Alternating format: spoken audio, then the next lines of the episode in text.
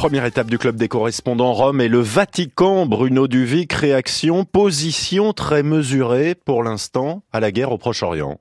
Deux interventions du pape, aucune n'a mentionné le Hamas. Réaction très générale dimanche dernier, alors que l'on découvrait l'horreur des actes commis par le mouvement terroriste, François disait sa solidarité aux familles de victimes et appelait à ce que les attaques cessent en Israël.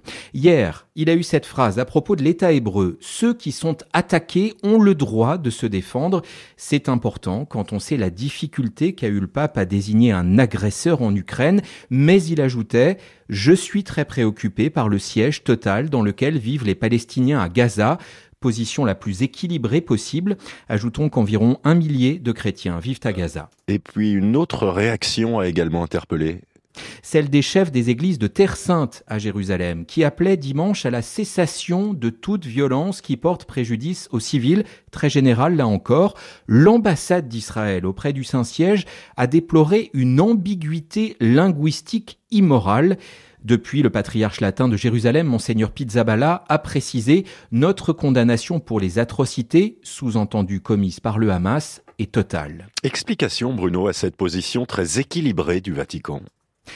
Les chrétiens qui vivent entre Israël et territoire palestinien sont dans leur très grande majorité arabes et dans les commentaires de l'Église, c'est en toile de fond.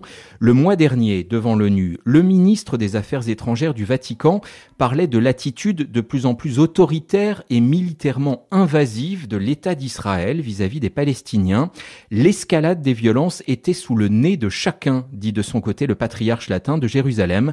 Pour l'Église, la question palestinienne est incontournable. Bruno Duvic à Rome, quittons le Vatican pour la Pologne et Varsovie. Martin Chabal, la Pologne où le conflit s'est immiscé dans la campagne électorale. Et forcément, c'est le parti au pouvoir qui l'utilise pour nourrir son discours anti-immigration. Pour Mateusz Morawiecki, ce qu'il se passe en Israël pourra bientôt se passer en Pologne. Pour lui, si l'opposition remporte les élections dimanche prochain, elle laissera l'Union européenne ouvrir grand les portes des terroristes islamiques et aux immigrés. Et la Pologne vivra ce qui se passe en ce moment entre la Palestine et Israël.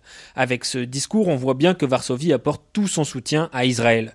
Pourtant, les relations entre le parti droit et justice au pouvoir et ses homologues israéliens n'ont pas toujours été très bonnes. En 2018, les deux pays s'étaient fâchés après que le Parlement polonais adopte une loi punissant les personnes qui attribuent les crimes de l'Holocauste au peuple polonais. L'ambassadeur israélien en Pologne avait même quitté le pays récemment, mais les discussions ont repris depuis. Et la Pologne a rapidement porté secours à ses ressortissants. Oui, elle a été l'un des premiers pays à mettre en place des vols pour rapatrier les touristes polonais qui étaient bloqués là-bas. Pour l'instant, ils ont réussi à ramener près de 1000 personnes avec des avions militaires. De quoi rendre fier le gouvernement actuel qui s'est vanté de voir que d'autres pays aimeraient collaborer avec eux pour rapatrier leurs ressortissants. Mais la Pologne s'inquiète aussi pour les répercussions sur la guerre en Ukraine. Les combats continuent avec la Russie et Varsovie craint que l'aide internationale se détourne un peu de son allié ukrainien et que la situation au Proche-Orient change la donne de l'autre côté de sa frontière. Martin Chabal à Varsovie, direction le Brésil, à présent où ce conflit fait fortement réagir. Le Brésil directement touché avec deux citoyens brésiliens, un homme et une femme tués dans les attaques terroristes, tandis qu'une femme est toujours portée disparue. Le Brésil qui compte environ 14 000 citoyens en Israël, 6 000 en Palestine. Jean-Mathieu Albertini. Le pays a commencé à rapatrier ses ressortissants. Quelles sont euh, chez vous les premières réactions du gouvernement? Critiqué par ses partenaires occidentaux pour certaines de ses déclarations sur le conflit en Ukraine, le président brésilien se montre cette fois beaucoup plus équilibré. Il a immédiatement condamné les actes terroristes tout en appelant de ses voeux la fin des hostilités et des négociations pour une solution à deux États. Son pays assure en ce moment la présidence tournante du Conseil de sécurité des Nations Unies, mais malgré les relations équilibrées entretenues de longue date avec les deux parties, pas sûr que le Brésil ne puisse avoir assez d'influence pour jouer un rôle de premier plan. Il n'empêche, Lula s'est à nouveau exprimé ce mercredi. D'un côté, il appelle le Hamas à libérer les enfants retenus en otage.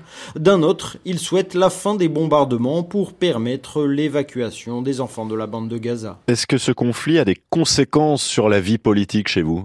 Les tensions sont vives à Brasilia. Lundi, deux parlementaires ont échangé des insultes et ont dû être séparés. Ici comme ailleurs, le thème est clivant. Mais au Brésil, les tensions sont amplifiées par la forte présence des évangéliques et leur importance électorale. Pour eux, l'existence d'Israël est une condition au retour du Messie sur terre et le pays est un symbole rassembleur. L'opposition d'extrême droite, à commencer par Jair Bolsonaro, cherche donc notamment à faire le lien entre le gouvernement Lula et le Hamas. C'est donc aussi pour éviter de donner du à moudre à son opposition que Lula tente sur ce sujet de se maintenir au-dessus de la mêlée. Jean-Mathieu Albertini au Brésil pour France Info, c'était le club des correspondants.